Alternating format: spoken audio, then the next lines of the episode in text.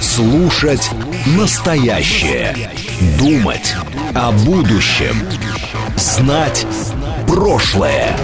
Самые актуальные и важные события в городе, стране и мире в информационной программе «Отбой». Ваше мнение очень важно для нас. Пожалуйста, оставайтесь на линии. Отбой.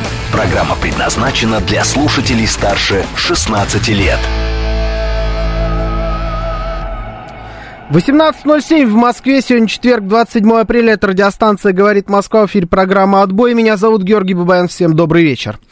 Вот 18.07, и нет ни одной цифры, которая обозначала бы пробки в Москве вот в этом словосочетании, потому что пробки 9 баллов. И то ли еще будет, город стоит, город вымер, спускайтесь э, в метро, пользуйтесь обще- общественным транспортом. Ну, наверное, метро это единственный верный вариант э, сегодня, просто потому что по-другому, наверное, сегодня у нас не проехать. Ну, если вы э, допустили ошибку и все-таки поехали на автомобиле, то ближайшие два часа вы будете стоять вместе со мной в радиоприемнике, я надеюсь. То же самое, правда, советую сделать тем, кто слушает нас м- под землей. Почему нет? Можно это делать и там.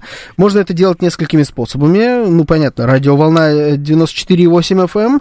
А у нас идет прямая трансляция на нашем YouTube-канале «Говорит Москва». Заходите туда там идет программа «Отбой», нажимаете, попадаете в эфир, есть чат, можете общаться через чат, э, есть лайки, дизлайки, обязательно ставим лайки, дизлайки, не устану вам повторять, мы ставим лайки, дизлайки, чтобы помогать нашему каналу развиваться, это обязательно. Также есть трансляция во ВКонтакте, в нашем телеграм-канале «Радио говорит МСК», латиницей в одно слово. Писать в эфир вы можете через смс-портал 925-48-94-8, через наш телеграм-бот, говорит МСК-бот он называется, либо можете звонить в эфир 7373-94-8, код 495. Э, таким образом, вот можно дозвониться. Э, Чеч спрашивает, где Александр Асафов. Александр Асафов сегодня не... Наверное, я не знаю, где он. Короче, его сегодня... Он точно не здесь где-то, где-то попросил его заменить, его нет всю неделю, вы поздно как-то очухались. Кату шоссе энтузиастов перекрыли, видимо, солнцеподобный едет. А, солнцеподобный, это вы имеете в виду Владимира Путина? Едет. А что Владимир Путин забыл на шоссе энтузиастов? Ну, давайте без обид, конечно, но я не думаю, что он часто там появляется. Да нет, это репетиция парада. Суть по всему, она какая-то странная и неуловимая. То есть, вроде как ее не заявляли, может быть, это план такой. Но все указывает на то, что это репетиция парада, суть по всему, она есть. Мы, по крайней мере, так говорим. Город, э, все, вымер. 9 баллов невозможно проехать нигде.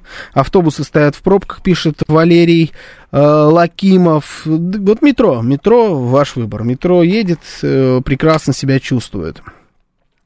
Что есть еще? Э, так, Петрушка пишет Георгий, СВХ и весь Рязанский проспект, включая МКАД, на востоке перекрыты. С чем связано, неизвестно. Ну, похоже, очень похоже на э, репетицию парада. Так, что нет, не надо в метро, стойте в своих металлических возницах. Пишет Виталий Фили. Нет, поздно, Виталий, так не работает. Э, все уже спустились.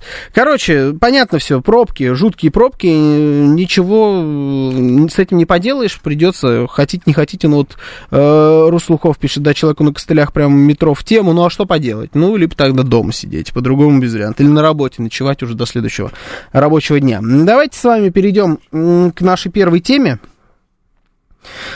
давайте оттолкнемся от разговора Си Цзиньпиня с а, Владимиром Зеленским вчерашним. А, как сообщают, был длинный и содержательный разговор, и он должен дать а, мощный толчок развитию двусторонних отношений, как заявил а, президент Украины Владимир Зеленский. А, Китай продолжает убеждать и продвигать мирные переговоры, а также прилагать усилия для скорейшего прекращения огня. Это уже высказывание Си Цзиньпиня. Согласитесь, они достаточно разные. При этом сразу после того, как совершился этот разговор, там были выдвинуты несколько тезисов, они все такие э, очень миролюбивые, про, э, про то, что, значит, сотрудничество между Украиной и Китаем уже 30 с лишним лет, собственно, столько же, сколько государство Украина, что э, разговор был действительно обстоятельный, что Китай будет последовательно отстаивать мир и будет призывать к этому миру, и даже отправит своего специального представителя с визитом на Украину и э, в другие страны для консультаций по урегулированию. Вот интересно, что значит другие страны. Наверное, имеется в виду виду еще две страны, по крайней мере, это я только так себе вижу. Украина, Соединенные Штаты и Россия. Вот э, куда может поехать этот человек. Сразу после вот этих заявлений с китайской стороны, э, после того, как стало понятно, что вроде что-то дорешилось, пришла новость от украинцев, что а у них вроде как есть какие-то там соприкосновения по мирному плану с Китаем. Это, кстати говоря, чуть ли не в первый раз когда украинская сторона заявляет о том, что их мирный план пересекся с каким-то еще мирным планом вообще в принципе. А, но а, Украина не пойдет ни на какое решение конфликта с территориальными потерями. Вот такие вот заявления. На фоне этих историй, значит, с Китаем, Начали говорить о том, что это Макрон пролоббировал этот звонок Си Цзиньпиня. Похоже на правду. Я склонен в это верить. А, в Соединенных Штатах как-то я прям а, единый, единого мнения по этому поводу не увидел. Я не думаю, что они в восторге, что Си Цзиньпинь перехватывает так своеобразную инициативу в этом направлении. Но зато огромное количество заявлений в западной прессе, вообще это продолжается всю неделю, о том, что они начинают сомневаться вообще в принципе в том, что контрнаступление наступление, такое разрекламированное и такое важное для украинской стороны, может произойти. А, сами чиновники разного калибра, например, Бен Уоллес, министр обороны да, Великобритании, тоже делал подобные заявления, что а, ну, Бен Уоллес это, самый, он, это самая обтекаемая формулировка из всех. Он говорил, по-моему, что не стоит ожидать, что Россия рассыпется э, по там, каким-то магическим путем. Как-то так, близко к тексту я сейчас процитировал. Американские средства массовой информации, да и британские тоже, они немножечко менее сдержаны в формулировках и говорят о том, что надеяться на успех э, украинского контрнаступления вообще, в принципе, наверное, и не стоит. У них не хватает оружия, обвиняют Зеленского в том, что он перемолол огромное количество техники и людей э, в Бахмуте, Бахмуте, Артемовске, э, и что у него, в принципе, скорее всего, не должно хватить на это сил. А если у него не хватит сил, то он его вынудит сесть за стол переговоров, и надо будет готовиться к неприятным компромиссным решениям. На фоне всех этих новостей хотел у вас узнать.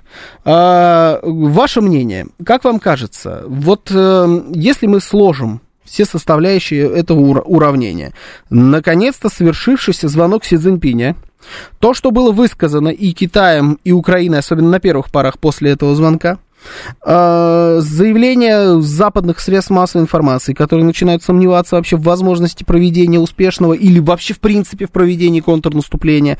Как вам кажется, возможен ли в ближайшее время какой-то, может быть, компромисс, э, решение вопроса, приостановка военных действий, или у вас как- как-то вы видите всю эту ситуацию по-другому, и каждый из этих событий тоже трактуете по-своему. СМС-портал 925-48-94-8, Телеграм, говорит МСК-бот, звоните 7373-94-8, код 495, трансляция YouTube, ВКонтакте, Телеграм-канал Радио, говорит МСК, латиницей в одно слово. Я вот вижу, что на YouTube уже подтягиваются люди, подтягивайтесь как-то пободрее, ставьте обязательно лайки, дизлайки. Уравнение не решается, пишет э, Вета на Тетрис. Сегодня его так зовут. А, на одно, а неизвестных четыре. А, Виталий Филипп пишет. А наши эксперты-политологи, журналисты говорили, что Си Цзиньпинь м- не позвонит в Киев. Разные мнения были на этот счет. А, кто-то говорил, что позвонит, кто-то говорил, что не позвонит.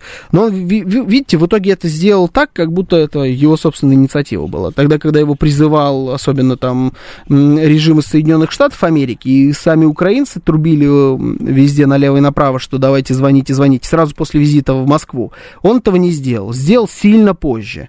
А, таким образом, на мой взгляд, просто продемонстрировал, что он играет в свою игру, не под, чуж, под чужую дуду танцевать не будет. Слушаю вас. Здравствуйте, добрый вечер, в эфире. Здравствуйте. Добрый вечер, э, Руслан Красногорск. Здравствуйте, Руслан. Еще у китайских бизнесменов очень много денег зависло в украинских банках, когда еще начиналась пандемия, у них много сельхозхозяйственных компаний пострадало, и с Мотор Сичи у них был там большой контракт, тоже это все зависло. Поэтому там, возможно, экономика была первична, а под э, экономикой заодно обговорили и все остальное. Потому что я не вижу никаких компромиссов ни с нашей, ни с их стороны, чтобы кто-то был готов пойти на компромиссы. У каждого своя позиция, и никто не уступает ни на шаг. Поэтому о каких может быть переговорах, когда позиции противоположные? Только ну, на так на если поле... ну, мы заявляем достаточно регулярно о том, что мы готовы к переговорам. Они пока говорят, что никаких переговоров вообще, в принципе, они там все даже законодательно это запретили. Но завтра скажут, все, садитесь за стол, сядут как миленькие, будут переговариваться. Ну, как один из возможных компромиссов, это вот э, фиксация границ на данный момент. Да, но вот у, у них это самое главное, что вернуться к границам 91 -го года. Угу. Мы на это пойти ни, ни, никогда не сможем, и поэтому сейчас э, решения нет. Компромисс возможен, да, если третья страна или Европа с Америкой с одной стороны, или там Китай с другой, скажет, давайте все, сядем все вместе за переговоры и будем искать компромисс, то есть без каких-либо условий тогда, может, э, будет какой-то сдвиг, потому что если есть желание, то всегда можно найти компромисс. Желания сейчас нет, это просто заявление. Поскольку еще есть деньги с одной и с другой стороны на это все безобразие в продолжении битвы непонятной, то в этом плане мы можем еще долго воевать, и потому что им деньги идут с разных, э, из Европы, из Америки, с разных стран, и поток не прекращается. Закончатся деньги, естественно, они воевать не смогут, и переговоры сами предложат угу. нам. Поэтому Но что-то как-то экономика первична. Нет ощущения, что у американцев должны деньги закончиться, если честно. Они только могут перестать их выделять.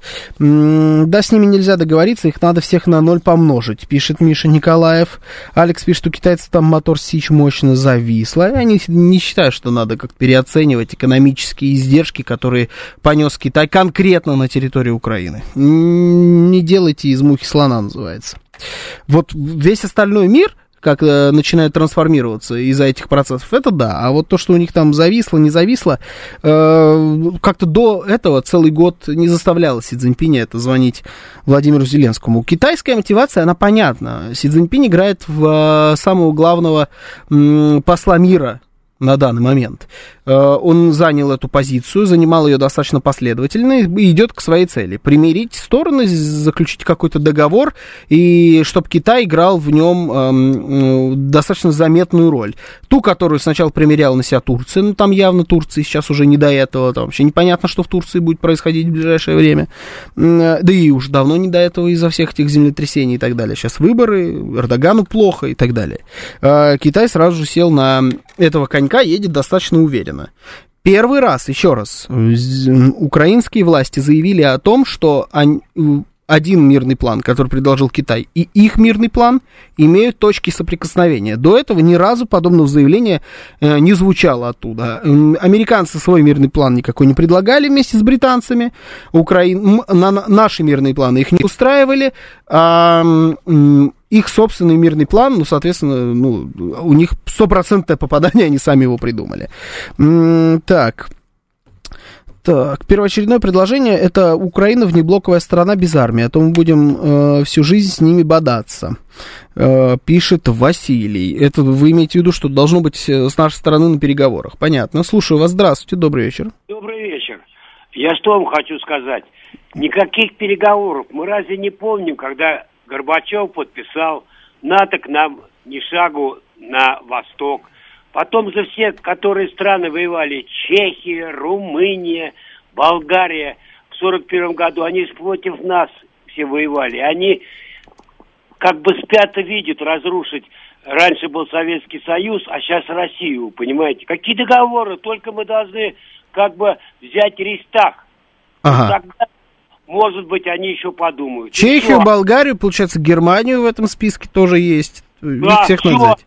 А, они же Э, просто затаились. Они после э, победы наших ребят, которые погибли, которые освобождали все, все вот эти страны, понимаете? Мы просто всегда какие-то благодарные.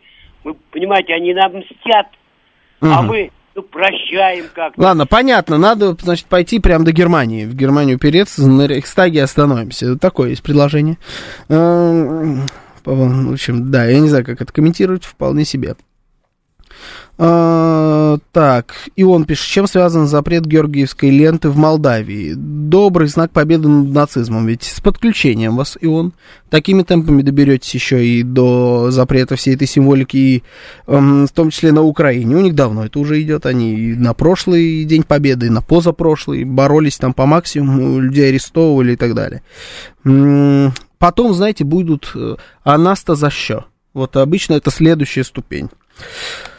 Так, спросить у звонившего, куда пойдем, а что Ристака, почему не Вашингтон? Ну, понятно, да. Значит, по поводу того, что никаких договоренностей с ними быть не может, им веры нет, я вижу много тут таких сообщений. Это все, конечно, хорошо, я во многом здесь соглашусь, но э, не кажется ли вам, что звучит это как нереалистично? Сейчас э, фронт плюс-минус замер, ждет каких-то решений. Помните, мы с вами обсуждали еще там зимой, что сейчас может быть э, мячик на нашей стороне, Э, и нам надо каким-то образом пойти в, в атаку, а потом обязательно к весне должно быть их контрнаступление, нам надо хребет сломать. Мы никуда не пошли, ни в какое наступление, никак хребет не ломали, мы готовились к тому самому контрнаступлению. Судя по тому, что рассказывают средства массовой информации с разных сторон, и западные, и наши, и разведки, и информацию, которую сливают и так далее, мы подготовились очень хорошо.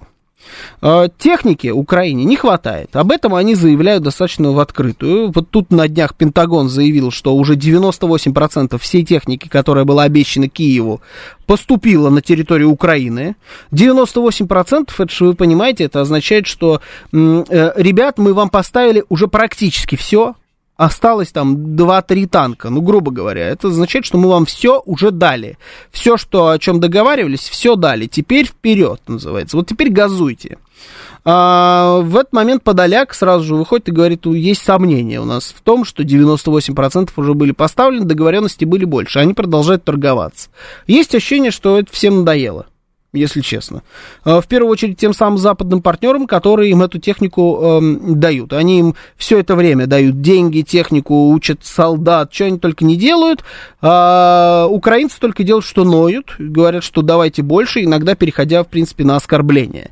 Как будто достали. Ну вот э, такое заявление от Пентагона мы тоже с вами ни разу еще не слышали. 98% уже поставили. Это ультимативное заявление. Оно говорит о том, что все, больше не получите. Теперь все, э, эм, они все поставили на две точки. Вот все фишки на, на, на, значит, на, на две цели поставили. Первое, это у них фортеция Бахмут, они очень конкретно раскручивали этот Бахмут-Бахмут-Артемовск. Что они будут его удерживать, там уже все понятно. В принципе, достаточно давно с Бахмутом. А, и второе, это то самое контрнаступление. Сделали из него суперпугалку, разрекламировали, а, целями уже выставили 91 год, и там, и какой только не выставили, все, Крым заберем, все заберем, значит, у нас вот это контрнаступление, оно будет а, невероятным и фатальным. Контрнаступления все нет и нет, они его переносят и переносят огромное количество заявлений о том, что э, просто не хватает ресурсов для того, чтобы его провести. Э, соответственно, есть ощущение, что его вполне может и не быть. Потому что просто э, превратится все это в мясорубку. Они сотрут все эти свои резервы, которые готовили практически полгода. И тут уже придется договаривать. Может быть, уже и Россия не сядет ни за какой стол переговоров, потому что поймет, что все, они все свои силы перемололи, теперь можно идти вперед, практически не встречая сопротивления. Как вариант. Я сейчас просто рассуждаю.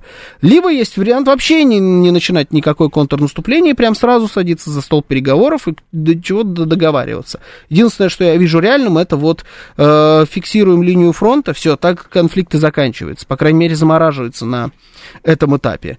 То, что Китай начинает впрягаться во всю эту историю, впрягается достаточно плотно, и комментарии о том, что какие-то там части плана, они соприкасаются с украинской и с китайской стороны, именно об этом, на мой взгляд, и говорят. Но вы можете быть не согласны, еще раз. Вам напоминаю, звоните. 7373-94-8, я вас слушаю. Здравствуйте.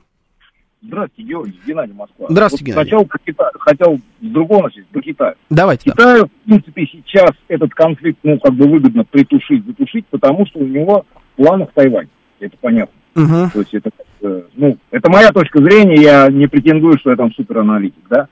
С нашей стороны, что надо, то есть, как бы, э, ну, как бы, э, в таком э, разрезе смотреть, как, чтобы нам было выгодно. Во-первых, э, начинать, э, если мы будем начинать переговоры, то есть э, с явным преимуществом у нас была, ну, либо военная победа, либо экономическая. Ну, экономическая, ладно, там это, понятно, висит в воздухе, да, непонятно, с военной, да. Значит, по поводу их заявлений, по поводу наступления. Э, они нас держат, э, скажем так, в напряжении, ну реально в напряжении, да, то есть все не понимают, пойдут наступление, нет.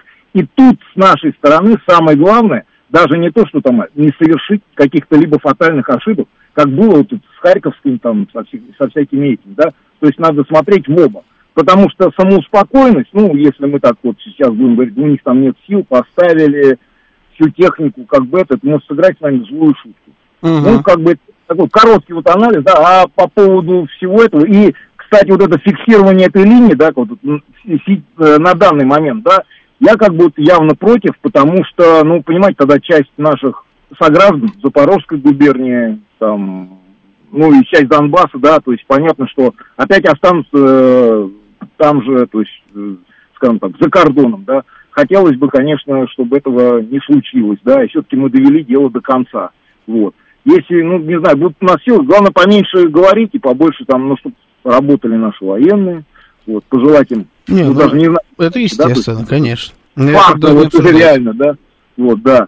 Так что, ну, вот так вот как-то, коротенько. Спасибо, спасибо.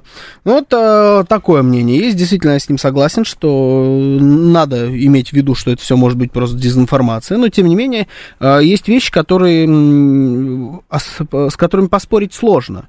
Это то, что заявляли э, о контрнаступлении в начале апреля. Сейчас у нас уже начало мая, его до сих пор нет. И э, это тоже, конечно, может быть элементом дезинформации, но тогда они дезинформируют не только нас, но еще своих западных партнеров, которые начинают быть э, всем этим недовольны. Сужу по заявлениям разных спе- служ... э, служб, говорю, спецслужб, средств массовой информации западных, э, самых разных калибров, от поменьше до побольше. А что с городом произошло? Третье кольцо стоит на месте уже час, пишет Иван. Я вам сочувствую, Иван, но у нас, судя по всему, будет репетиция парада сегодня, поэтому город э, весь перекрыт. Паркуйте машину, как только где-нибудь двинетесь, и в метро падайте. Ну, либо терпите. Слушайте радиостанцию «Говорит Москва», не худший вариант. А видели, издание «Бильд» написали, что упавший в Ногинске беспилотник летел убить Путина, пишет Василий, который должен был приехать в технопарк у железнодорожного. Да, я видел. После таких заявлений э, к Бильду уже даже как серьезно относиться не получается, хотя это же все одного порядка заявления, значит, про 274 двойника Путина, туда приехал двойник, сюда приехал двойник. Все эти средства массовой информации как минимум по разу написали, что Путин болен смертельной болезнью. Причем чем он только уже не болел. У каждого средства массовой информации был свой вариант, у них даже были какие-то там эксперты, которые подтверждали всю эту историю. Э, Мне кажется, что это просто какая-то мусорная, на самом деле, новость, э, которую именно так и надо рассматривать, и никак иначе. И записываем бильд. Если вы еще этого не сделали, то теперь уже точно. Бильд можете записать в разряд средств массовой информации, к которым относиться надо со скепсисом. Это я еще мягко выражаюсь. Сейчас новости, потом продолжим. Слушать настоящее. Думать о будущем. Знать прошлое. Самые актуальные и важные события в городе, стране и мире в информационной программе «Отбой». 18.35 в Москве сегодня 27 апреля, четверг, это радиостанция «Говорит Москва», в эфире программа «Отбой». Меня зовут Георгий Бабаян, всем добрый вечер еще раз. Продолжаем э, обсуждать э, звонок Си Цзиньпиня Владимиру Зеленскому и все, что с этим связано, сообщение западных средств массовой информации о том, что сил э, украинских может не хватить для успешного контрнаступления и что вообще, в принципе, это контрнаступление может привести к не самым приятным компромиссным решениям со стороны Украины. Э, Насколько вы в это верите, насколько вы связываете вообще, в принципе, звонок Си Цзиньпиня с этим совсем, и в какой вариант развития событий верите вы больше? Наши координаты, смс-портал 925-48-94-8, телеграмм говорит МСК-бот, звоните 7373-94-8, код 495, также идет прямая трансляция, YouTube, ВКонтакте, телеграм-канал радио говорит МСК, латиница в одно слово. Обязательно залетайте на YouTube, ставьте лайки. Я вот вижу, что людей смотрит сильно больше, чем поставлено лайков. Это неправильно. Пожалуйста, все, кто сейчас смотрит нашу трансляцию, влепите либо лайк, либо дизлайк. Нам будет приятно, нам будет полезно, канал очень сильно поможет. Поэтому давайте. А, ну если вы не подписаны, подписывайтесь. Ну это вообще, мне кажется, все... Это, это же база, такое знать надо. Э, так, Зеленский должен капитулировать, пишет Игорь Маслов на Ютьюбе. Глаз пишет, мне 44 лет, я в квартире не пукаю. И медаль. Ну, вот, и это причем вот чуть ли не подряд два этих сообщения. Если видите связь, я вас с этим поздравляю. Я ее особо не нашел. А кто-то верит в счастливую... А кто-то верит, Сергей, Рам... Сергей Помидоров пишет, кто-то верит в счастливую оккупированную Украину в случае нашей победы. Разве существуют такие славянские мужчины, которые простят смерть своих детей, жен и братьев? Это тупик. Что значит тупик, Сергей, Сергей Помидоров? Просто все вот. Тупик это когда ты останов... докуда-то дошел и стоишь на месте. Все, вот так дальше идти некуда. Никуда никаким образом эта ситуация развиваться не будет, вы к этому просто вот как есть сейчас, так и останется навсегда, на всю жизнь. Из-за высокой стоимости кремации в Москве тела умерших для сожжения вывозятся в соседние регионы. При стоимости услуг в столице 20 тысяч рублей реальный чек 130-150, пишет Валентин Ракчеев с подозрительным знанием дела. А вы, случайно, не покупали тут один дворец э, в Подмосковье? Я слышал, что там собирались крематорий какой-то организовывать. Не вы ли это? Вдруг Валентин Ракчеев это этот Борецкий? А мы все это время не знали. А это он. Ну, вот, представляете, Борецкий нас слушает. Слушайте и вы. Видите, у нас сегодня не худший вариант, говорит Москва. Нас слушает Борецкий. Слушайте и вы. 94,8. Здравствуйте, вы в эфире. Да, добрый вечер, Угар Марсит. Здравствуйте. Я как, как бы настаивал и продолжаю настаивать, что единственные люди, которым нужен мир между русскими и украинцами, это китайцы и угар-анархисты. Угу. Вот. Поэтому, но вы не заметили двух вещей, про которые я бы вам хотел рассказать. Давайте. Первая вещь. Накануне звонка Синьцзиньпиня Э, посол чего-то там Китая, то ли в ЕС, то ли во Франции, сказал какую-то страшную-страшную чушь, на, за которую аж извинялся министр Китая. И эта страшная чушь заключалась в двух вещах. Первое, что бывшие республики Советского Союза не самостоятельны и не обладают суверенностью.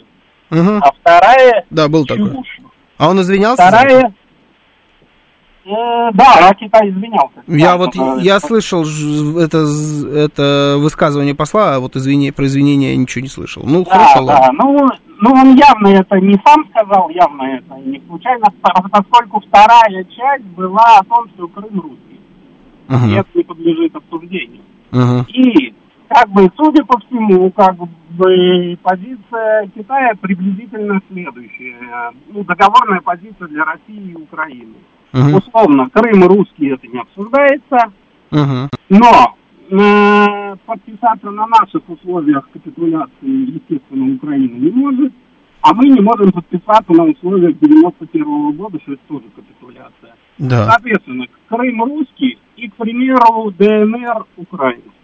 А. Это будет Брестский мир, одинаково неприятный обоим народам. А вот просто мне интересно, а из э, чего вот э, должно выходить, что ДНР и ЛНР должны вернуться в состав Украины? Это каким-то Я- образом вытекает из логики того, что происходит А- на поле боя? Это вытекает, да, и в том числе Да? из логики этого, потому что, Мгм. ну, мы не можем уже захватить Украину, Мгм. и нам это не позволят. И я не говорил про ЛНР, заметьте. Я скорее думаю, что ДНР. ДНР. ДНР. А, Ага. ДНР. А они могут за- захватить ДНР? Нет, мы аккуратно выходим, нам дают полгода, мы эвакуируем всех, кого надо, спокойно вывозим, строим им здесь дома. Все, Да, это все, это все замечательно. Я понимаю, как происходит э, сдача, только я не понимаю, из чего мы должны исходить, чтобы это сделать. Какие предпосылки-то для этого? Они захватывают ДНР? У них есть на это А. силы? А, у нас есть силы захватить э, Украину. Мы готовы... А 30 при чем здесь захват так. Украины? Я поэтому и говорю, что граница вот какая есть сейчас, такая есть. Смотрите, еще раз, эта война может длиться бесконечно. И еще чего вы не заметили. после звонка с Юдентини. Какой невнимательный сегодня. Ну, да. Да, да, президент Чехии выходит и на белом гла- на голубом глазу рассказывает, что Китаю эта война выгодна, что Китай с Россией получает такие дивиденды, что он готов эту войну длить вечно. И тут две вещи. Либо президент Чехии идиот и не может погуглить статистику, сколько Китай потерял за прошлый год из-за этой войны, а Ага. сколько приобрел. А, либо... А Китай больше потерял, чем приобрел. Конечно, у Китая минус 22% товарооборота с Америкой за прошлый год. Ага. Просто. Как бы никакое нефть и уголь российский этого никогда не компенсирует. Ага. Вот. К тому же, ну, стыдно не знать, что Китай один из главных нефтяных трейдеров вообще мира. У них этой нефти как какашек на бане. Вот. Слушайте, не А- ходите вы на, в ту баню, я вас прошу. Выберите себе место какое-нибудь поприличнее. Зачем вот в обгаженную баню ходить с какашками? Ну, вот э, такая тоже, видите, э, мы, э, они, э, не нам Крым, а им Донецк. А почему им Донецк? А потому что... Потому что вот такой вот договор. Не, ну это, конечно, абсолютно э, невозможно. Мы здесь можем с вами рассуждать, эм, исходя из трех вариантов развития событий. Первый вариант. Вот есть как есть на данный момент. Сейчас есть линия фронта, что-то под нами, что-то под ними, в, в том числе и Херсон, остается у них э, де-факто, э, в том числе и все, что все наши территориальные приобретения, там, я не знаю, Мариуполь, Мелитополь и так далее, все остается под нами. Это вот на данный момент, как выглядит линия фронта. Второй вариант, это м, Украина идет в контрнаступление, которое они так э, заявляют и рекламируют, и вот там что-то в результате этого контрнаступления происходит. Тут уже какие прогнозы можно строить, это там до бесконечности, это все, знаете, вилами по воде. Мы не знаем, что это будет за контрнаступление, будет оно или нет, насколько мощное, добьются они какого-то успеха или нет. В общем, уже смотреть э, э, по результатам контрнаступления. Но я думаю, что если оно будет успешным, гипотетически, то, конечно, никто никакой конфликт останавливать не, не будет, им будут поставлять все больше и больше вооружений, потому что поймут, что это сработало, будут э, дальше вот таки, такой же тактикой пользоваться. Если не сработает контрнаступление, то здесь открывается третий вариант, э, в, ко- в котором мы уже после того, как э, их контрнаступление потерпело фиаско, идем э, в ответку, и тут уже вот вопрос, насколько мы далеко захотим в этом смысле продвинуться. Но то, что э, просто взять сейчас и в рамках переговоров нам Крым, а им Донецк, это, конечно, ну, вы меня, конечно, извините, убер-анархист, но это чушь самая настоящая. Сергей пишет, война не может идти вечно. Ну, это понятное дело, это даже не обсуждается. У нас по Конституции нельзя отделять куски территории, пишет Алекс Поляков. А никто не собирается по Конституции отделять э, куски территории. Я же говорю, де-факто, де юра оно так все и остается. Мы же сейчас с вами гипотетические варианты рассматриваем. Э, есть ощущение, что вот на данный момент, если вот сейчас, на 27 апреля 23 года сесть за стол переговоров, и м, что Украина ни при каком раскладе, например, из Херсона не выйдет. Есть же такое ощущение? Есть. Ну, потому что почему они должны это сделать? И с какой, логи... какой логикой надо руководствоваться, чтобы это сделать? Либо мы тоже должны что-то будем в ответ им отдать, ну, то есть какой-то обмен должен произойти, или что? Это э, из логики боев никаким образом не выходит. Так просто не работает. Это либо должен произойти какой-то бой, мы должны назад вернуть себе Херсон, либо просто так самостоятельно они оттуда вряд ли уйдут. Э, То же самое и с Донецком. Логика работает точно такая же. Но по поводу там юридических а, историй, что юридически у нас нельзя отделять э, по Конституции куски территории, я об этом и не говорю ни в коем случае. Это же будет в любом, вот в- при таком сценарии заморозка. Это не итоговое разрешение конфликта. Так или иначе, кто, как бы кто не хотел, это все равно заморозка. Вообще, на мой взгляд, конечно, любое, любое, э, любая остановка этого конфликта э, без э, уничтожения такого государства, как Украина, просто как юридического субъекта, это все заморозка. Потому что в данном своем состоянии, с этими настроениями, с этими людьми у власти, с этим влиянием Запада, с этой э, антироссийской пропагандой, э, украинское государство мирно сосуществовать с э, Россией бок о бок не может. Либо вы должны менять полностью свой подход, в отношениях с Россией, ну, либо пеняйте на себя. По-другому вот просто, и это, я не знаю, это может быть, э, десяти, я десятилетие, про десятилетие сейчас говорю, может, про столетие, не знаю, но рано или поздно это все равно должно будет загореться. Ну, это просто факт. Но это горит и сейчас. Может быть и... Ну вот, пожалуйста, лимузин пишет, какие переговоры с фашистами? Тоже же позиция. Она же тоже понятная. Но мы исходим из реальности. Наши власти заявляли о том, что готовы, в принципе, садиться и начинать какие-то хотя бы переговоры. Просто без э, каких-то предвар- предварительных условий, просто уже начинать о чем-то разговаривать. Заявляли. Заявляли чуть ли не с первого дня об этом. И даже один раз сидели уже за столом переговоров.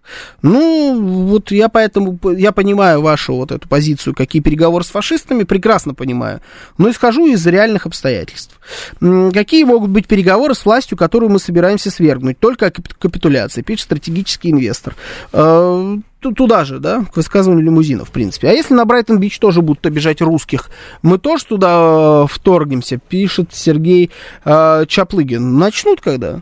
Обсудим обязательно с вами. Так только там больше, знаете, как-то, по-моему, на Брайтон-Бич, там больше людей, которые себя русскими, по-моему, уже не считают. Хотя, я не знаю, я не был на Брайтон-Бич, ничего не могу, никак не могу прокомментировать Брайтон-Бич. Странное место. Говорят, что там, знаете, все меньше и меньше, кстати, наших иммигрантов. Там по-другому теперь заселяется район. Он уж больно он сладенький. Э, там действительно пляж, он же не просто так бич, бич называется, бичом. А он реально бич есть. Самый настоящий красивый бич. А превратили в маленькую Одессу. Слушаю вас, здравствуйте. Здравствуйте, добрый вечер. Здравствуйте, Георгий. Здравствуйте. Вы знаете, у меня еще есть такой фактор, который лично меня раздражает. Любые уступки, которые мы понесем, угу. это означает, что Зеленский герой. А я, для меня это просто неприемлемо. Я с вами здесь не соглашусь, наверное. Но... Объясню почему. Э, потому что Зеленский э, взвинтил в первую очередь у себя там, на Украине, и во вторую очередь, в том числе и э, на, на Западе, взвинтил ставки до предела. Э, их ставка на данный момент это все или ничего. Либо 91 год, либо ничего, других вариантов нет. И они работают там э, над этой точки зрения по полной программе. Всю мощь своей пропаганды пустили именно на это. А это ведь утопия самая настоящая. Поэтому теперь для Зеленского все, кроме 91 -го года, будет считаться провалом. В первую очередь у него там. Георгий, ну я с вами согласен, но этого не забывайте, эта пропаганда действует на них, а мы с вами здесь. И вот как вот здесь сейчас, в данный момент... Но он для вот нас героем будет, вы это имеете в виду?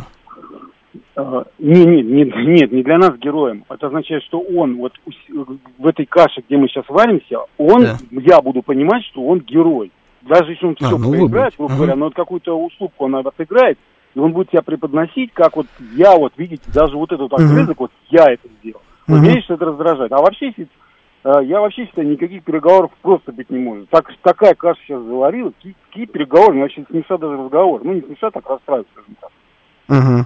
Моя такая позиция. Понятно, спасибо, спасибо. Но по поводу героя Зеленского, еще раз, э, на данный момент э, уж больно он взвинтил ставки, и я думаю, что э, эта фигура плюс-минус отыграна. О, кстати, смотрите-ка, наша карта какую прекрасную цифру показывает. Пробки 10 баллов в Москве по Яндексу и 9 по ЦОДД. На ЦОДД, я думаю, сейчас подтянутся. Поздравляю вас, товарищи москвичи. 10 баллов не каждый день бывает. Можно это и отметить. Прям можете начинать в машине, потому что все равно у вас есть время на протрезветь. Я вам так скажу. Вам еще долго там стоять. Эм, если вдруг вот вы не слушали. А как, как это назвали? Напомни, ограничения, связанные с городскими мероприятиями подготовкой к общегородским мероприятиям. Вот, вот такая вот у нас сегодня история в городе, поэтому, э, ну что, за 10 баллов называется. Зеленского могут ликвидировать и тогда с чистого листа начать переговоры, пишет э, Света. Никаких переговоров с террористами, пишет Алекс Поляков. Э, жизнь наших сын, сыновей драгоценна, пишет ты. Я за переговоры и немедленное прекращение этой операции. Всех, кто хочет жить в России, welcome. А мне интересно, те, которые не хотят переговоров, они готовы сражаться до последнего, спрашивает Сергей.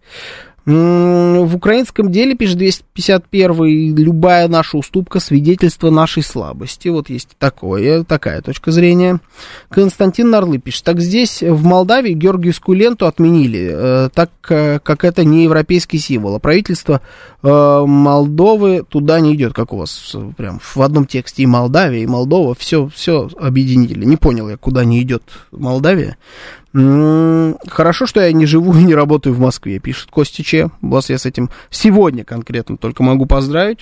Все остальные дни, к сожалению, не получится поздравления вам отправить. Если уж влезли в эту ситуацию, придется дожимать, пишет Света Север. До Одессы. Зачем останавливать этот очаг у себя под боком? На, нужно брать, увы, и перевоспитывать. Слушаю вас. Здравствуйте, вы в эфире. Добрый вечер. Здравствуйте, Роман. Мы за Георгий, да? Да. Если своих.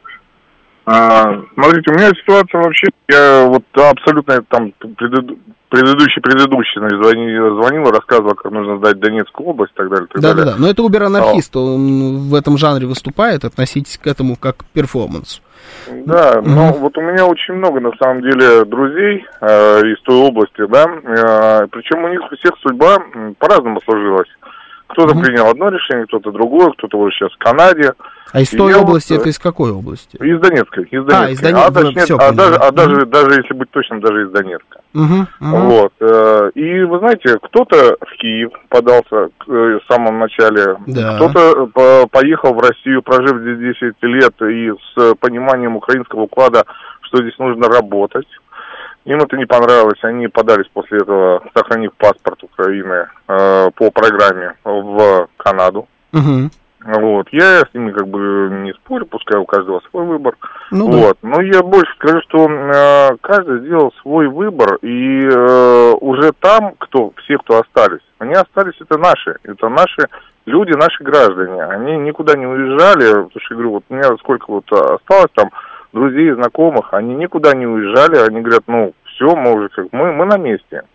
Вот. Э, и я вот считаю, что да, действительно, ну, необходимо уже, ну, мы в, такой, мы в такой ситуации, нам придется дожимать до конца, вот, нам некуда, э, скажем так, отступать в данном случае, да, потому что если мы это действительно оставим где-то у себя вот под боком, оно будет только хуже. Это будет хуже для всех. Для тех, кто пришел к нам, э, скажем так, э, по духу, по своему мироощущению. И в то же время э, оно будет, я говорю, тлеть, и тлеть будет не, не, не в пользу нас. Я думаю, что нужно будет, придется нам, придется, да, я согласен, что мы теряем людей и так далее, так далее. Возможно, будут еще какие-то там волны призывы и так далее, так далее. Но Надо да, дожимать. ситуация. Надо да, дожимать. ну, к сожалению, да, вот ситуация угу. такова. Ситуация Понятно. Такова. Спасибо, спасибо. Ну вот видите, вообще так я смотрю, в основном, конечно, люди говорят о том, что наши слушатели, о том, что переговоров никаких быть не может и что нужно дожимать.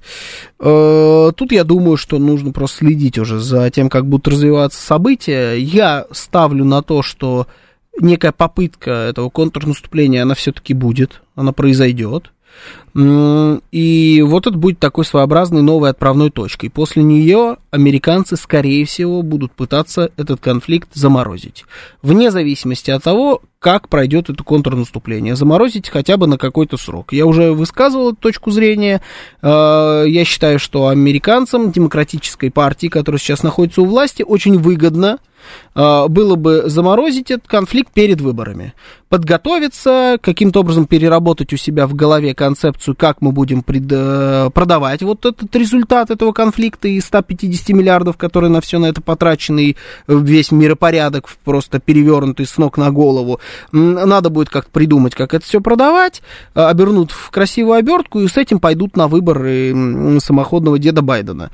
Но вот времени до конца года на самом деле. Я думаю, что американцы до конца года постараются каким-то образом поставить, по крайней мере, запятую. А как мы будем действовать? Ну, вот называется, будем посмотреть, э, насколько будет успешным или неуспешным это контрнаступление, к чему они там на самом деле подготовились, как подготовились к этому мы, и я надеюсь, конечно, что мы подготовились к этому хорошо, учли все возможные э, наши предыдущие ошибки, и после их неудачного контрнаступления пойдем как раз и дожмем. Ну, это не прогноз, это скорее такие надежды э, мои на этот счет, потому что прогнозы давать тут, если честно, дело какое-то неблагодарное.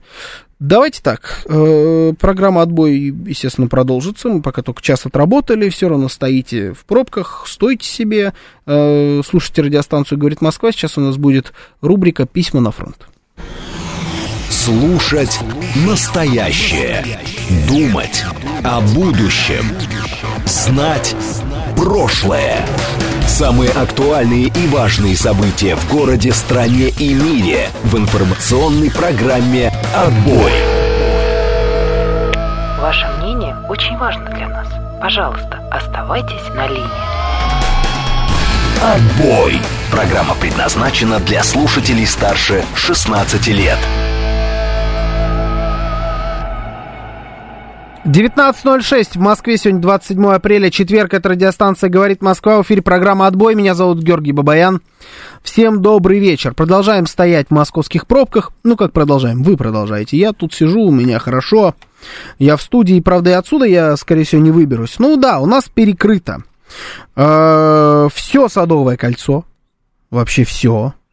Э, кроме небольшого куска, насколько я понимаю, от Октябрьской до Смоленской. Но лучше бы там тоже перекрыли, потому что там, э, знаете, вот когда перекрыта карта, показывают черным. А тут настолько бордовая, что почти черная. Э, считайте, тоже перекрыто. Весь центр Москвы перекрыт. Что у нас еще? Волгоградка перекрыта, да, да, Волгоградка перекрыта. Короче, я не завидую людям, которые сейчас сидят в автомобилях. Третье кольцо по понятным причинам тоже вымерло. Я думаю, что на МКАДе тоже большие проблемы. Ой, ну такое вот, вот так вот сегодня. Ну, судя по всему, репетиция парада. Джекпот пишет, что люди в Лефортовском тоннеле задыхаются. А если вы стоите в тоннеле, вы выключаете все моторы. Обязательно. Там, конечно, я уверен, что везде хорошая вентиляция, но на всякий случай надо моторы все-таки выключить. Ладно, давайте с вами перейдем к следующей нашей теме. Это такая история, которая будоражит сегодня сознание с самого утра. А, все про это пишут э, и так далее. Разные всякие подробности уже в Думе отреагировали на а, от задержания одного интересного человека. Звать ее, как она, Елена? Да, Елена Блиновская. Э, это э, инфобизнесменша, я даже не знаю, как это правильное название, человек, который придумал некий марафон желаний. Это такая бодяга, когда ты э, платишь человеку деньги за то, чтобы она тебе сказала, что твои желания обязательно сбудутся. Это если это краткое содержание сейчас, грубо говоря. Ее задержали на границе между Россией и Белоруссией, э, потому что на нее было заведено уголовное дело а она пыталась сбежать и улететь то ли в Казахстан, то ли там куда-то в Узбекистан, куда-то, короче, она хотела улететь, у нее уже вроде как был куплен билет в какую-то одну из э, постсоветских стран, а, потому что э, на нее было заведено дело за неуплату налогов на 900 с лишним миллионов рублей. Еще раз, вдумайтесь, налоги только. 900 с лишним миллионов. А, все пишут, инфо-цыганка, инфо-цыганка. Да не хочется мне цыгана бежать, понимаете, причастностью к этим людям. А, потому что это самые настоящие кидалы, причем они кидают не только тех, на ком зарабатывают деньги, но и теперь еще и государство. А, история вообще развивалась со, со всеми этими персонажами из, из инфобизнеса уже на протяжении, наверное, последних месяцев двух. И там было несколько главных фигурантов. Там звучало, естественно, имя этой Блиновской. Она одна из самых популярных, просто самая такая высокооплачиваемая и богатая. Была также еще Александра Митрошина. Это тоже ну, примерно то же самое, только судя по сумме налогов 120 миллионов невыплаченных. Еще раз, это только налоги. А, она, видимо, сильно э, беднее, чем Блиновская. Э, ну, либо хоть что-то выплачивала, да, как вариант. Эта Митрошина сегодня сразу же погасила свой долг в 120 миллионов рублей, что тоже интересно. А, и еще одна какая-то Лерчик, я вообще не знаю, кто это такая, ну, вроде из той же всей оперы, она вот сейчас сидит под домашним арестом. Сразу пошли м, заявления, в том числе вот, э, например, Евгений Федоров, депутат Государственной Думы, сказал, что некоторые блогеры имеют доходы в сотни миллионов рублей. Соответственно, государство к тебе начинает присматриваться, а ты должен повнимательнее относиться к этим законам. Совет всем блогерам осознать себя серьезной экономической силой, изучить законодательство. Следственный комитет проверяет, если вдруг нарушение законов и есть соответствующее обращение. обращение. Если человек законы не нарушает, если выполняет все требования налогового законодательства, закон о средствах массовой информации, если это массовый блогер, то никаких вопросов к нему не будет. Какой у меня вопрос к вам? Вот Григорий Санкт-Петербург пишет, блогер новая нефть. Ну, либо, скорее, знаете, как лохи это старая нефть для блогеров вот таких, как Елена Блиновская. Это изобретение уже древнее, э, древнее мамонтов, суть по всему, и вымирать тоже не собирается. У меня к вам такой вопрос. Должно ли государство действительно вот так вот прям э, с максимальной жесткостью обращаться с этими людьми? Э, должны ли сейчас приглядеться вообще в принципе ко всем блогерам? Не только к информационным блогерам, которые, на мой взгляд, вообще занимаются чистой воды мошенничеством. Они продают воздух, делают невероятные деньги из ничего. Они продают вам мотивационные речи, буквально. А, и делают на этом космические какие-то деньги, учитывая, что просто сумма неуплаченных налогов в 900 миллионов рублей, ну, это, это впечатляет. А, вот мне тут э, Евгений Варкунов, наш звукорежиссер, пишет, что мы тоже блогеры в каком-то смысле, и тоже речь продаем, главное. Вот только где мои 900 миллионов? Видишь, вот вопрос только в этом. 900 миллионов у нас нет, у них есть. Должно, должно ли государство приглядываться к этим людям действительно повнимательнее, не только к этим, но вообще к любым блогерам, следить за вот этой вот э, уплатой или неуплатой налогов? Или же это перебор, опять закручиваем гайки, да как так можно, бедные люди, да что, что же вы такое делаете э, со всеми этими блогерами, отстаньте от людей, отстань от людей, чертово тоталитарное государство. Можете и такое сказать, если вдруг хотите в нашем эфире. СМС-портал 925-48-94-8, Телеграмм говорит МСК-бот, звоните 7373-94-8, код 495, YouTube, ВКонтакте, Телеграм-канал, радио говорит МСК, латиница в одно слово. Э, у вас там идут трансляции, подписывайтесь. Слушаю вас, здравствуйте. Добрый вечер, Дмитрий Москва. Здравствуйте. Я считаю, что надо относиться к обычным предпринимателям. Ну, если как у нас по-простому, без лоха и жизнь плоха. Ну, если лохи находятся, пусть они платят им, а они пусть платят налоги. Ну вот, э, а, но почему нет-то? Так оно и должно быть, я так думаю. А относиться к ним надо, ну, по-нормальному. Любому предпринимателю. Угу. Ну, знаете, Ну, обычно, вот- обычно как говорят вот предприниматели, а, они говорят, что да, невозможно заниматься бизнесом, потому что как придет налоговая, так все, вот а начинаются проверки, и весь бизнес идет м, по одному месту, потому что невозможно работать. А Может, если вот взять у нас, э, извините, перебил, а если взять у нас ритейл, который вот э, накручивает ну, там по 500 процентов, Да. Это нормально? Ну, то есть они налоги платят с этих процентов? Платят. Ну, как будто А, так, да. Ну, вот, вот то же самое, здесь то же самое. Здесь из воздуха люди делают деньги. Пусть платят налоги и делают эти деньги, если у них получается. Понятно. Значит, все, никаких э, поблажек, пускай платят деньги. Олег пишет, Георгий, очень двоякая ситуация. С одной стороны, дураки и деньги должны расстаться. Это по, если по-жестки, а, ж- жестко относиться. А с другой стороны, хорошо, что стали очищать инфополе от хир- хитрых ораторов, которые драконят э, на денежки наивных людей. Вот, э, принимайте, как говорится, любую сторону. А мне кажется, вообще это никакая не двоякая история. Э, Этих людей я бы всех бы прижал максимально. С одной стороны, они вроде как вот с продажей своих этих каких-то курсов мотивационных ничего не нарушают, но с другой стороны, я бы к ним очень- очень-очень пристально бы присмотрелся, потому что это чистой воды мошенничество. М, Продают воздух. То, что налоги они должны платить, как все остальные люди, честно, и это надо контролировать, это сто процентов.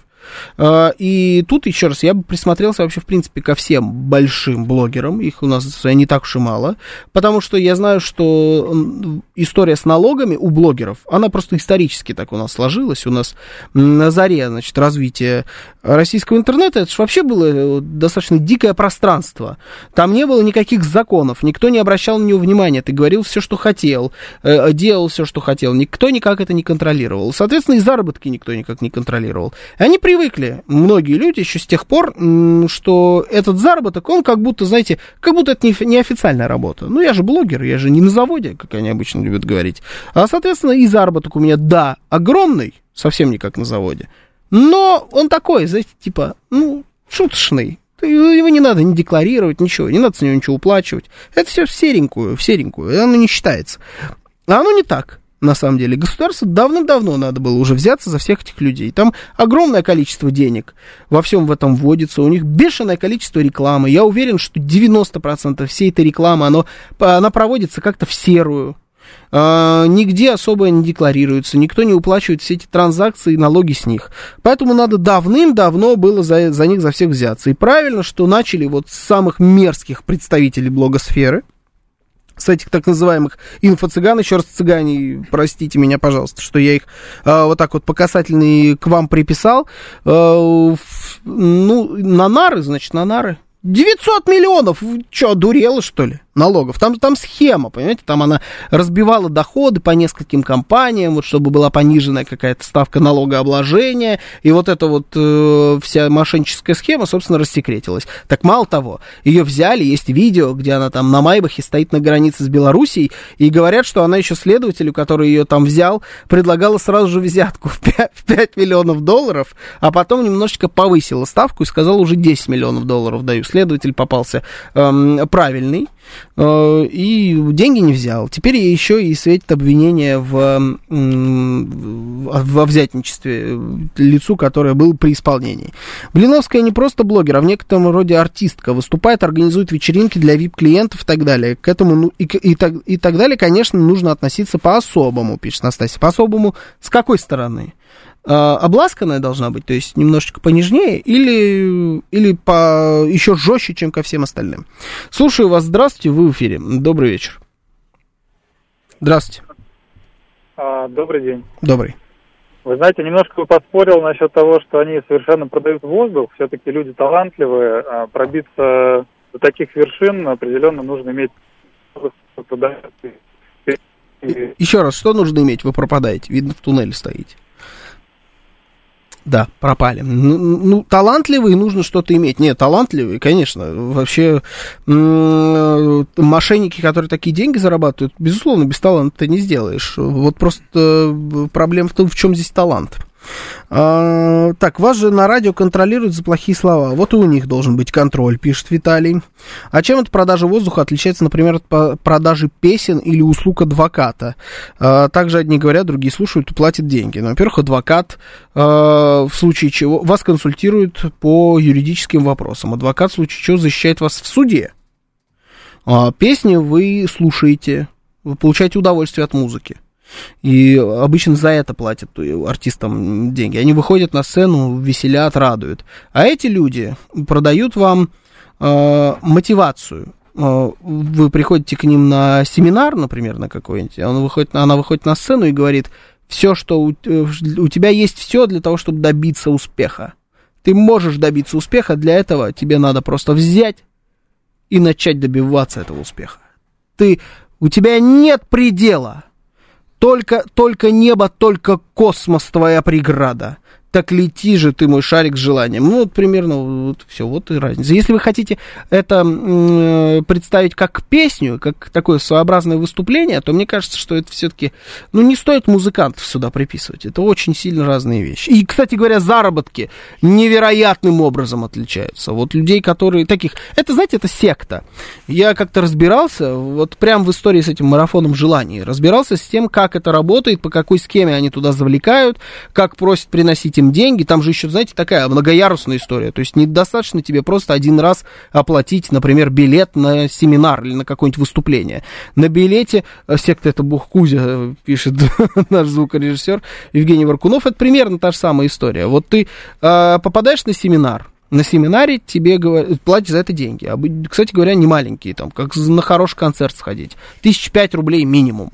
Попадаешь туда, там тебе говорят, э, все, я сделаю так, чтобы ты поверишь в себя, то, что вы видите здесь, это только один процент из того, что мы можем на самом деле. Для того, чтобы реально добиться успеха, вам надо купить э, наш особый курс, нам, вам надо купить э, наш какой-нибудь, э, наше пособие, и, ну и все, наверное. Вы покупаете курс. На курсе вам говорят, что курс, он, конечно, поможет вам добиться успеха, но чтобы вам еще больше добиться успеха, вам надо, во-первых, кого-нибудь сюда еще привлечь, и тогда мы вам дадим скидку на курс следующего уровня где вообще вы просто, вы к Дональду Трампу будете подходить и фофаны ему отвешивать по его классной прическе, потому что он будет никто по сравнению с вами. И вот так вот до бесконечности, до бесконечности вас берут в оборот и доят, доят, доят, при этом ничего вам на самом деле не дают. А люди, которые туда идут за всем этим, ну, это такие зачастую в чем-то несчастные люди, которым чего-то не хватает, где-то какую-то пустоту они заполняют в своей душе. Таким образом, это ровно та же самая аудитория, которая у сект бывает. Там бог Кузи, сетевой маркетинг, да, вот тоже Евгений Варкунов предлагает вариант. Да, это все одно и то же. Это все эти схемы, они работают одинаково. Просто если в сетевом маркетинге у вас там, я не знаю, пилюли какие-то торгуются или еще что-то, хоть какой-то товар. Здесь вам вообще, здесь вообще нет никакого товара. Только ваши мечты. В прямом смысле. Желания и мечты. Слушаю вас. Здравствуйте. Добрый вечер. Алло. Здравствуйте. Здравствуйте, Анна. Рад вас слышать. Здравствуйте. Георгий Вячеславович там, нет? Тут, тут. Привет ему большой. Он вам тоже передает поклон. Спасибо. Георгий Романович, во-первых, мне действительно очень обидно за цыган. Вот у ну нас да, да, есть такое. Правнук живет в доме, в котором вырос мой муж. Он находится рядом с театром Роман. Угу. Там очень много живет цыган из театра Роман, актеров.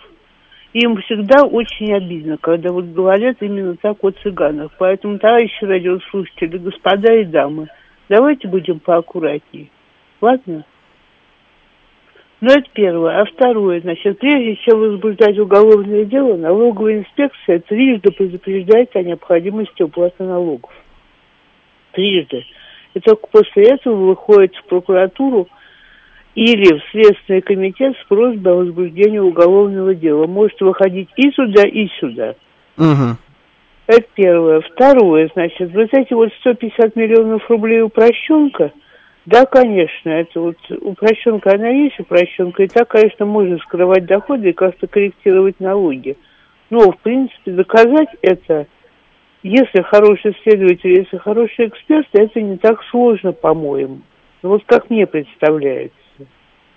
И третье, следить за уплатой налогов – это святая обязанность государства. Тот, кто получает 25 тысяч, он же платит свои 13%. Да. Почему человек, получающий миллиарды, не может заплатить свой налог?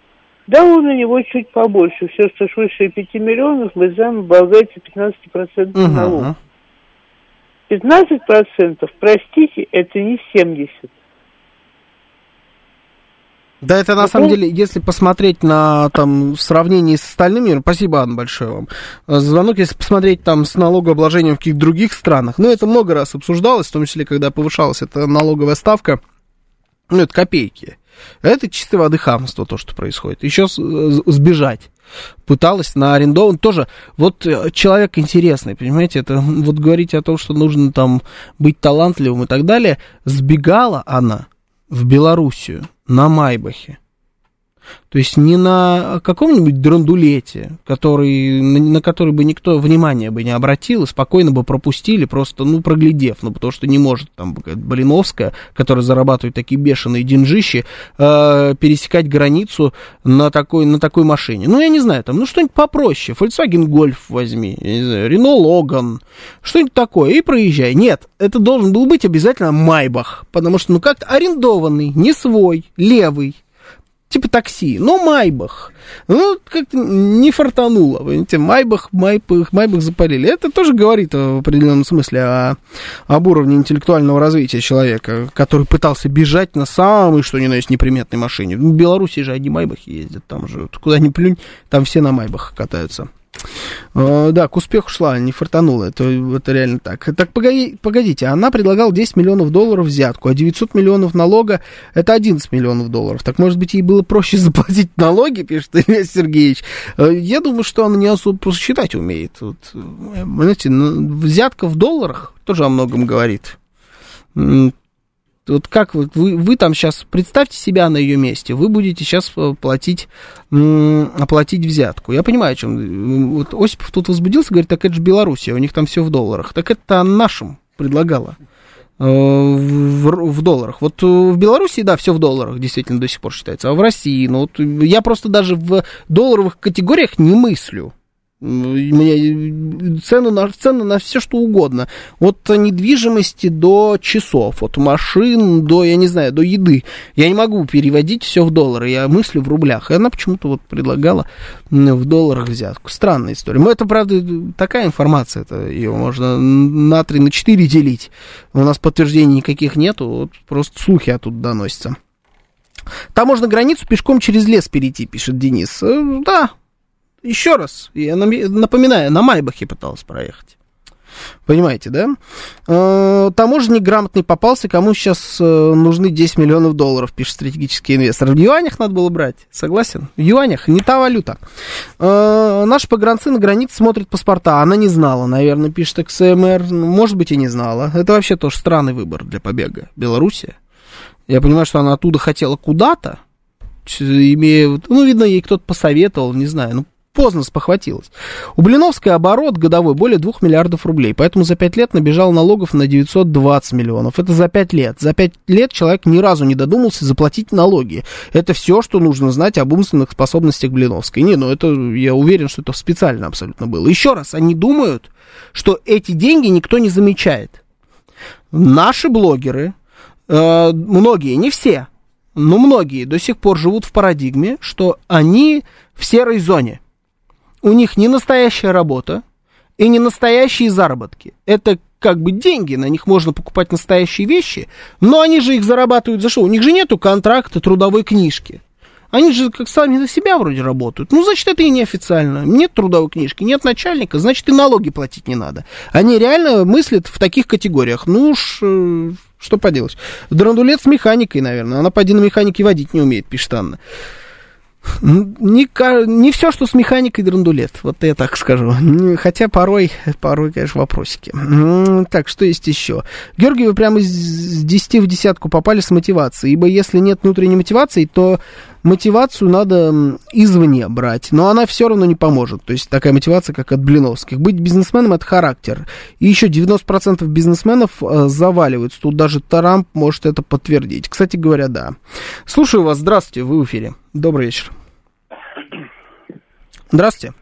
Да, здравствуйте, Георгий. Добрый док на линии, спасибо за эфир. Здравствуйте, добрый док. А, смотрите, ну, два момента. Первый, вот все пишут, там, да, таможенник там дала взятку и так далее, что-то как-то. Угу. А, по всем новостным каналам а, я обратил на это внимание, да, если с утра, вот, ну, когда новость пришла, и сейчас, как бы, вот, перечитал специально, а, она была задержана а, на стационарном посту ДПС, то есть либо это машина, либо что-то. А, но я примерно даже знаю этот пост от километров 80 или 100 до границы. А мне вот по кадрам, мне как раз по кадрам показалось, что это прям вот где-то прям уже совсем на границе, но, знаете, но вот место, вот, где фуры но, начинают проходить но, эту границу. Но, но, но вот кадр не видел, знаете, вот чисто по текстовым новостям. А, угу. второй, а второй момент, а то, что вот вы говорите, ну, там, в доллары, да, на оторван, там, считать не умеет, там, что-то еще. Да. Но вот смотрите, допустим, грубо говоря, у нас с вами есть такие деньги, да, у вас или у меня, там, или мы вдвоем даже берем, э, да. там, в сторону белорусской границы, угу. э, значит, э, и, собственно говоря, мы знаем, что мы бежим куда-то, ну, неважно, там, в Беларусь или в Узбекистан или, или там в Соединенные Штаты Америки. Угу. А, зачем нам там, собственно, рубли? А, естественно, что мы бежим, ну, там, я не знаю, как она бежала, с чемоданами или с чем-то. А вы думаете, у нее на, нал был? Ну, я так думаю. Я так думаю, что да. Да. Поэтому, ну, я бы не удивился, кстати говоря. А, да, полицейский останавливает, там, мужик, извини, кроме долларов ничего нет. Вот, давай. Да, спасибо, добрый док. Да, вполне, кстати говоря, знаете, но она вообще, вот, персонаж абсурдный. Uh, такая, суть по всем ее публичным выступлениям, интервью, тому имиджу, который она вот, выстроила для самой себя, такая она, немножечко. Сиди, сынок, я сам открою, знаете, как в том анекдоте. Ну, вот, похоже на это.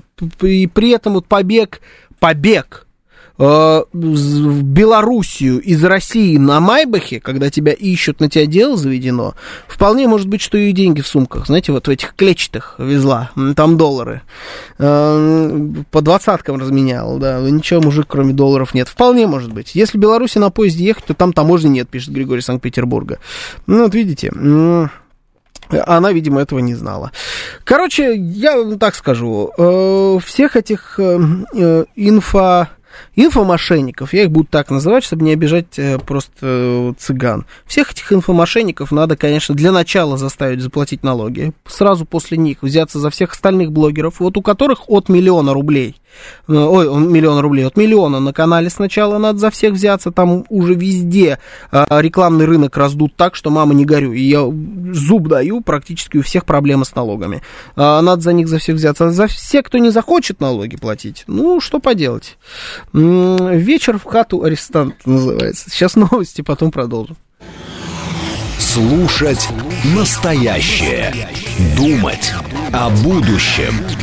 Знать прошлое.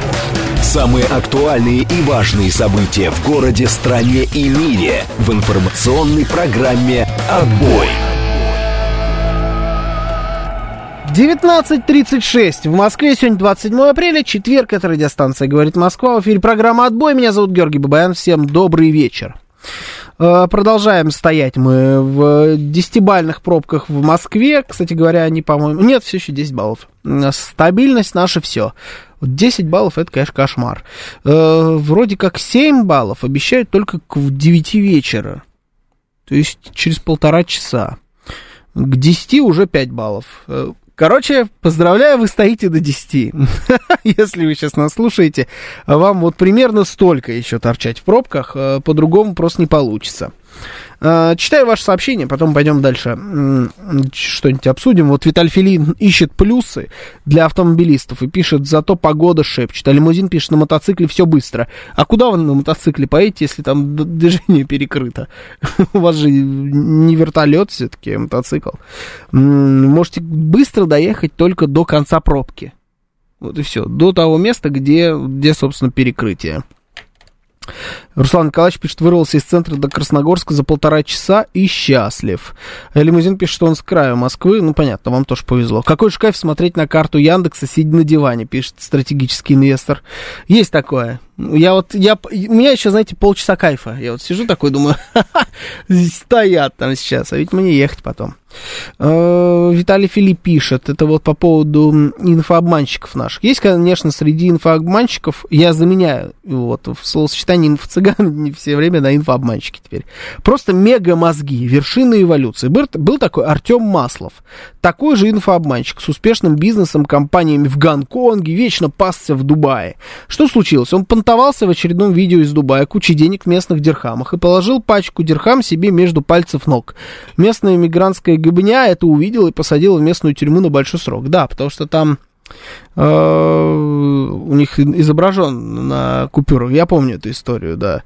Э, кто там? Шейх Шейх Зайд, ну кто-то у них там, короче, изображен был на этих купюрах, да, и сейчас он там вот, ну в Дубае зато, знаете, история успеха, переехал, живу в Дубае, в принципе, там же живет, вроде как там же. Водителю нужно загадать желание проехать без пробок и запустить шарик желаний, пишет Вета на Тетрис. Кстати говоря, для того, чтобы знать, как сделать так, чтобы можно было проехать без пробок, покупайте мой личный курс Георгия Бабаяна, он называется, да, «А, «Дорога без преград», Э, у меня в телеграм-канале Бабаян в здании, все подписываемся. Нет, сейчас, знаете, модная другая тема, платный телеграм-канал, частный, частный. Вот, подписывайтесь, частный телеграм-канал. Да вы хоть на бесплатный подпишитесь, если честно. Информационные лгуны пишет Алекс 177. Мне нравится, что все вроде как в курсе, что это информационные лгуны, но при этом откуда-то у нее почти миллиард рублей неуплаченных налогов только. Но все в курсе, что это информационные лгуны. И вот как это, как это друг с дружкой вот эти две истории уживаются, непонятно. Виталий Филипп пишет, что такой курс уже существует. Его придумал Собянин, называется БКЛ. Эх, меня, меня тут обскакали, конечно. А, коуч пишет Краус Виктор. Это равно служба безопасности Сбербанка. Игорь С. пишет, какая разница, блогер, не блогер, зарабатываешь в России, плати налоги, как все. Вера Шароватова пишет, она развела Олесю, супругу чиновника класса А. Вот ее и схватили за мягкое место. Что за Олеся? Я как не знаю эту историю. Если это так, то спасибо Олесе за то, что ее развели, что я могу сказать. А, так, украинские, украинцы сейчас орудуют больше БПЛА, запускают их по всеразличным объектам. И откуда, как это, откуда вы вот берете? Вдруг какие-то странные сообщения, вот обсуждаем э, всех этих инфообманщиков, и тут появляется какая-то Катенька, которая начинает писать про БЛА украинские. Вот откуда вы беретесь? Исходя из чего вы пишете это сообщение?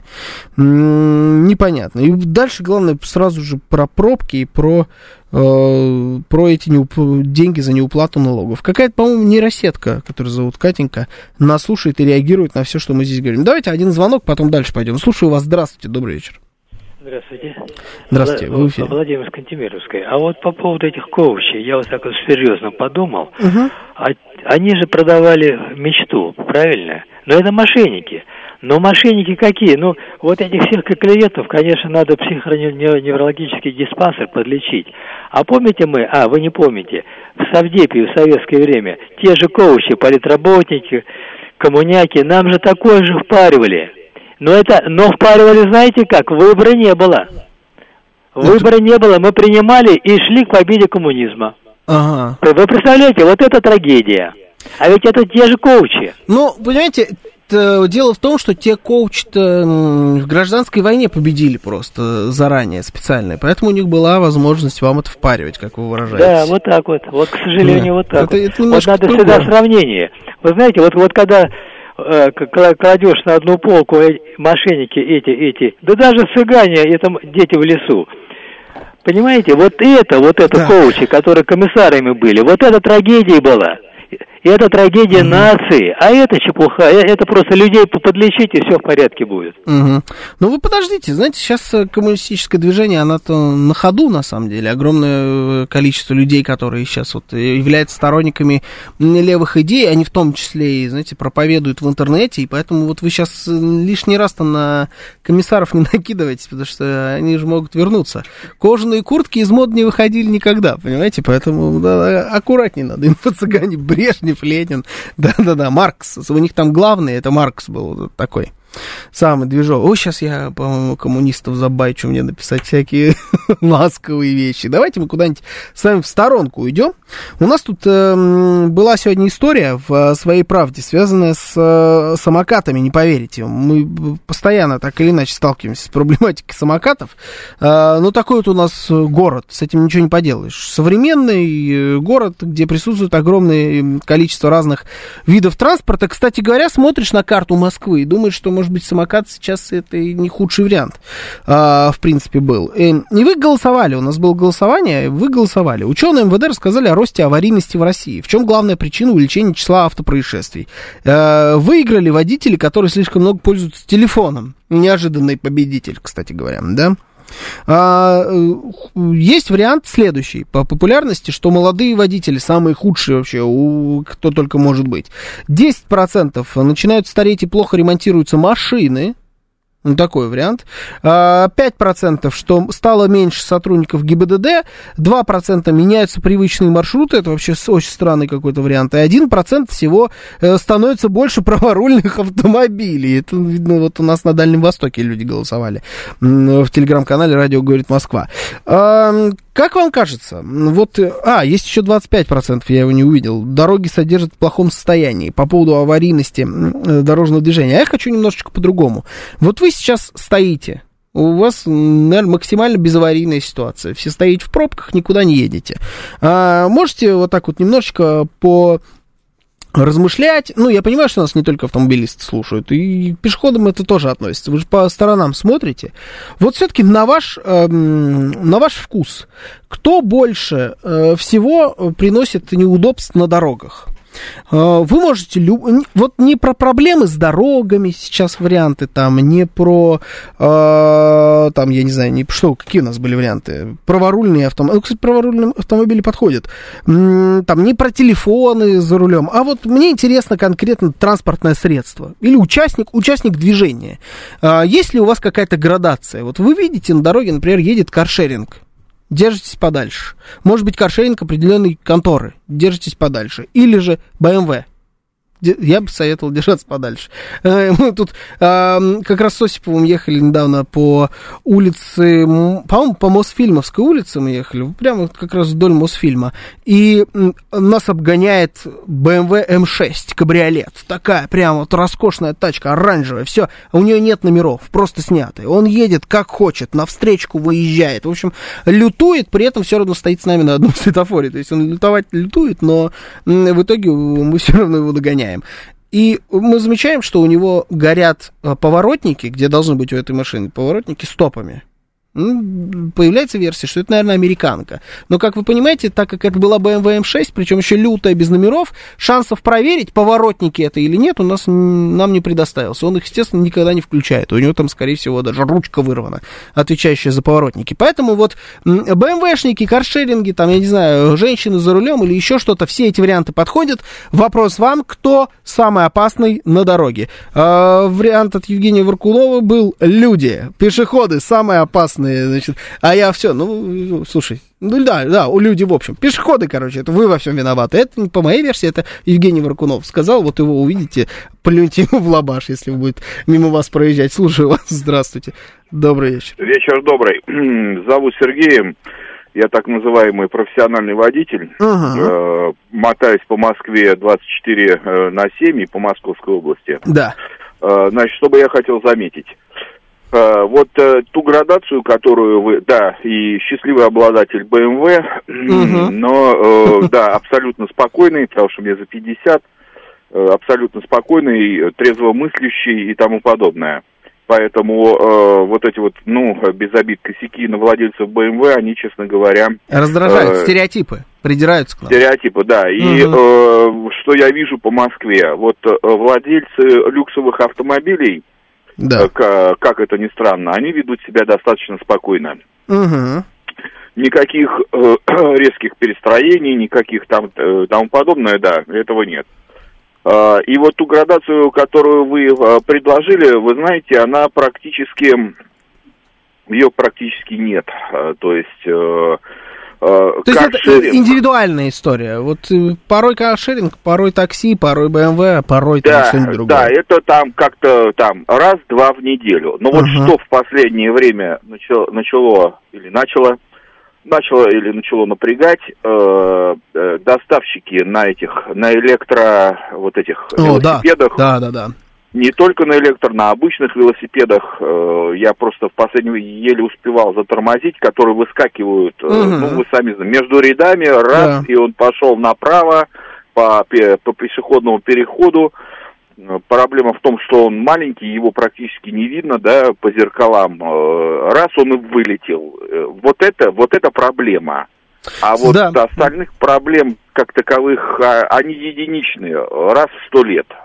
Здесь согласен с вами, спасибо. Вот эти вот э, доставщики на китайских этих турбоэлектрических велосипедах, это, это просто жуть, особенно зимой. Они на них зимой катаются, и они вообще не тормозят, все время падают прям тебе под колеса. Это жуть. Я бы выделил Э, в первую очередь я бы выделил, вот даже, знаете, не самокатчиков. Э, наверное, в этом году я просто пока мне еще не попадались. Может, пока все не встали на самокаты. Может, как-то эту всю историю э, действительно исправили, скорость им сбавили и так далее. Самокатчики как-то по вразумительней, что ли, стали. Не попадаются под ноги так часто, как было раньше. Потому что я помню, один раз я еду по Кутузовскому 80 с лишним, а он меня обгоняет на самокате. Причем в, лев, в левом ряду я ехал, и вот он меня рядом прям обогнал канал. То есть это такой себе, да, вид транспорта был. Но сейчас как-то вот не вижу. На мой вкус, конечно, в первую очередь это... Это женщины, простите, пожалуйста, меня, женщины. В первую очередь это женщины. Вот если я могу практически всегда, а, если я вижу, что неуверенный водитель за рулем, И ну, просто потому, как она едет, это женщина. Не каждая женщина плохо водит, но практически каждый плохой водитель это женщина. Я не знаю, как это было. Вот, ну, просто так оно, так оно бывает. Иногда садятся за руль, как будто не понимая вообще, в принципе, как это работает. Это на пер первое. Второе, это... Еще раз, не каждая женщина плохо водит. Я уверен, что вот ты, женщина, которая сейчас захотела на меня обидеться, ты водишь великолепно. Как в караоке. Знаете, вы водите великолепно, 100 баллов. А, второй вариант, а, это, наверное, каршеринг, третий это такси. Ну вот э, банальщина, но тем не менее это так. Доставщики, да, бывают лютыми. Но э, мне кажется, они уже просто победители по жизни. В эту градацию не входят, потому что они всегда на первом месте. Это гран-при. О, так, э, Дмитрий пишет, таксисты и недобренды типа э, Тигуан, не, недо Туарек и прочее. То есть машина вроде хорошая, но недостаточно хорошая. С, в средней ценовой категории. То есть не, нет, ну это странно, не, мне кажется, по-разному бывает. Чуть на Тигуан-то вдруг вы накинулись. Дети маленькие на самокате стрёмные, ерзают как мухи по стеклу. Они у вас по стеклу уже ерзают дети на самокате. Это уже это поздно спохватились, называется. То до мамы доедет, то отъезжает, мама орет, они падают, руки все в крови, страх. А ну вы как пешеход, видимо, рассуждаете. Я надеюсь, что они все-таки по дорожному полотну не передвигаются. Работаю в страховой компании. Самые аварийные товарищи это двухлетки, два года стажа. И пожилые водители 60 плюс. А БМВ, БМВшников вообще в Сибирь надо сослать. Да там он не заводится, в Сибири. в этом проблема. Там, наверное, не заведется зимой, знаете. Не надо нас туда, пожалуйста пожалуйста. Э, слушаю вас, здравствуйте. В Сибири надо на Тойот пересаживаться. Слушаю вас, здравствуйте. Добрый вечер, Алексей Москва. Вы знаете, я вот как бывший инспектор с 30-летним, ну, в смысле, отработал угу. 30 лет, могу вам сказать, вот э, я еще, постоянно езжу сейчас по городу в своей машине. Э, женщины, я где-то с вами согласен, но тут психология управления транспортным средством. Женщина едет из пункта А в пункт Б. Да. Четко старается четко выполнять правила дорожного движения. Если 60, она не будет ехать 75, около 80, и мы едем психуем, да что ж ты полетешь еле-еле. Да. Она будет ехать 60, 40, она будет ехать 40, а то и 35. А скорее 35. Понимаете? И, да, мы мальчишки, мы мальчишки, выезжая на дорогу, знаете, у вас машины, у нас большие игрушки. Угу. Мы еще между собой, как там, кто, кто круче, давай посмотрим. Понимаете? Э, БМВшники, ну, ну, БМВ это одна из самых моих первых машин была. Ну, не первых, вернее, первые Жигули, конечно. Вот, ну, иномарка я имею в виду. Да, это машина, которая суперско управляется, очень хорошо разгоняется, хорошо тормозит. Тут опять зависит от психологии человека. Я вот уже с годами как могу это, так сказать, абсолютно, ну, реально это вижу характер человека проявляется в управлении транспортным средством очень часто на проезжей части. Понятно. Какой это, он по жизни, какой это... он по жизни, такой он за рулем. Это правда. Понимаете, каршеринг, каршеринг мне жалко просто-напросто владелец каршеринга, потому что я вижу часто очень люди берут машину, это не его, не жалко, попал в яму, я лечу, мне по барабану все. Понимаете? Да, получается, как в каршеринге вот все... эта особенность, она умножается на ноль, да, то, что характер проявляется. Да, да, да, да, то есть не свое, не, не свое, свое не да. жалко, до лампады диск погнул, поставил, там дистографировал, не видно будет что-то, шаровая оторвется не у меня, и слава богу, понимаете? Ну, вот, то есть отношение такое к автомобилю, по большому счету, ну, потребительское, хамское, я бы сказал. А вот, э, порвал колесо, там грыжа вылезет, ну, опять же, не у меня, правильно? Ну, логично, логично. Конечно, Чё? конечно. Ну, ну, такие, наверное, большинство Ну, да, такие. тут в логике, конечно, не откажешь. Спасибо. Забыл я, вот я увидел сейчас лимузины и забыл добавить в свой список. Наверное, кого-нибудь надо отсюда выписать. Ну, давайте, ладно, женщину из уважения к дамам выпишем из этого списка и добавим мотоциклистов. Я буду проклят сегодня. Меня сегодня проклянут. Мотоциклисты, вот они. А, порой главные сволочи на дорогах. Не все мотоциклисты сволочи, но среди вас такое, я бы на вашем месте, товарищ мотоциклисты, если честно, догонял бы и бил бы своих же. Просто за то, что они погонь, э, по, поганят вам имидж. Э, вот как только появляется, открывается сезон, начинается кошмар и жуть. Обгоняют, летают по встречке, не по встречке, на этих спортбайках. Ездят как хотят. Мне один раз такая сволочь зеркало сломала и уехала от меня, убежала. Мотоциклисты, вот тоже ужас, конечно. Давайте, э, чтобы честно было, у нас всего две минуты остается, но давайте дадим мотоциклистам высказаться. Лимузин, я вас слушаю. Да, здравствуйте, друзья. Ну, наверное, присоединюсь к вашему мнению, потому что среди мотоциклистов, в общем, э, есть разные люди. И первогодки, второгодки, которые сели на мощный байк, да, они себя ведут кое-как. И мы им, своим, объясняем, что, ребята, ну так не, делать не надо, особенно когда ты едешь, так сказать, в куче, э, ты опасен для своих же. Угу. Потому что автомобилисты будут злые, но это понятно. Э, а люди уже прикатанные, они, как правило, знают внутренние правила передвижения по Москве, да. Вообще в советские времена я слышал, что групповое передвижение мотоциклов по Москве было вообще как запрещено. То ли это было запрещено официально, то ли неофициально, не знаю. Ну, как говорится, больше трех не собираться. Это было там конец 80-х. Э, знаете, вообще очень многое зависит от культуры. То есть машина или мотоцикл сам по себе, он же управляется определенным человеком, который имеет свой менталитет, который воспитан в определенных, так сказать, условиях. Поэтому на чем он едет, сейчас он с BMW пересел на самокат, с самоката на велосипед, с велосипеда на скейтборд и так далее, он на всем на этом будет с ума сходить, если он сумасшедший. Вот. Это Человек... правда, но, знаете, скорее всего, если, спасибо, лимузин, если он сумасшедший, он, наверное, не сядет э, в Вольво. Вот как-то мне так представляется. То есть, знаете, иногда по марке, не всегда, это вот очень редко, но иногда такое бывает. То есть, вот а, псих на Вольво, это сильно менее частая история, чем псих на, там, на какой-нибудь, ну, на, же, на BMW, там, не знаю, на Хонде, на Мазде или что-то типа того. Сейчас обижу, конечно, всех-всех-всех. XMR пишет, первогодки на мотоциклистах часто еще и последние годки бывают. Вот так вот немножечко жестко. Мы, суть по всему, уже заканчиваем этот эфир, да, у нас же 56 минут. Да это была программа «Отбой». Услышимся с вами завтра. Меня зовут Георгий Бабаян. Сейчас рубрика «Киноафиша». Всем счастливо.